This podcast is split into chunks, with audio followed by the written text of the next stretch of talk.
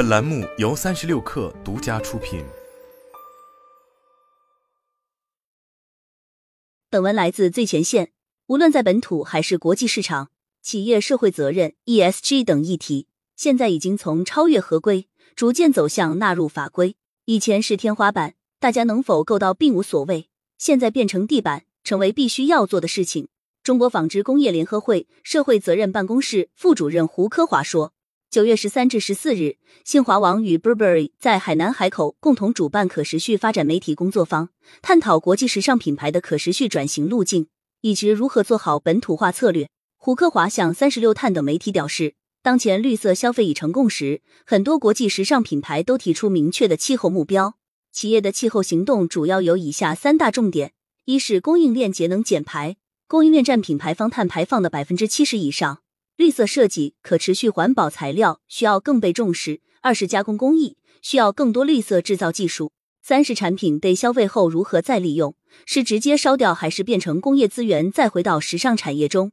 他也提到，目前还有一些领域未受到足够关注，特别是生物多样性、海洋保护等，需要更多关注。二零二一年六月。英国奢侈品企业博伯利设立了自身气候目标，并成为首个获得科学目标倡议批准净零排放目标的奢侈品品牌。公司计划至二零四零年底实现气候正效益，包括到二零三零年整个供应链的碳排放量减少百分之四十六，以及到二零四零年实现净零排放。目前，博伯利在全球范围内的运营均已实现碳中和，其使用的所有电力均来自可再生能源。在产品价值链维度。博布利承诺将确保所有关键材料在二零二五年前实现百分之一百可追溯，例如使用更具可持续性的棉花、皮革和羊毛，以及回收的聚酯和尼龙等。不仅是环境层面，社会意识形态也对企业的可持续转型产生影响。中国人民大学新闻学院教授张迪在工作坊中谈到，随着宏观环境的变化，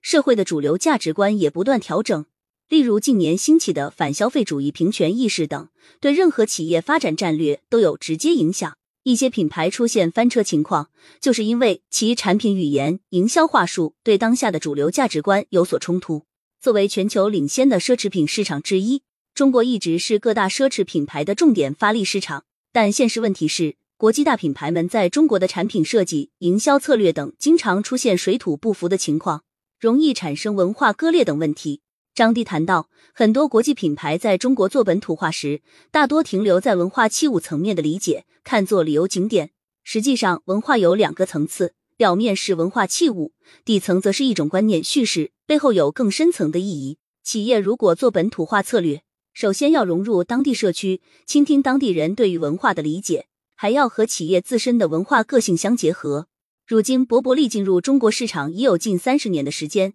也开展了一系列本土化企业社会责任项目。博伯利中国企业责任部门负责人介绍，博伯利目前在中国的企业社会责任主要围绕四大公益项目进行：一是少数民族女性手工艺从业者的技能提升，走进少数民族地区进行技能培训及作品展示等；二是助力大学生创新创业；三是助力中西部地区胡杨林生态保护和青年发展。开展面向青少年的生物多样性科普和线上可持续主题国际交流等；四是生态环境保护项目，助力海南红树林及热带雨林的保护和修复。例如，博伯利手艺设计师培训就是由中国妇女发展基金会、中国纺织工业联合会和博伯利集团共同发起的公益项目。该项目在两年内已经走进苗族、畲族、瑶族、彝族、黎族、土族、蒙古族等七个少数民族地区。针对具有一定纺织非遗传统技艺的女性从业者进行设计能力提升培训，进行非遗技艺成果转化，并借助北京时装周等国际化平台开展中国传统文化传播，促进女性工艺交流。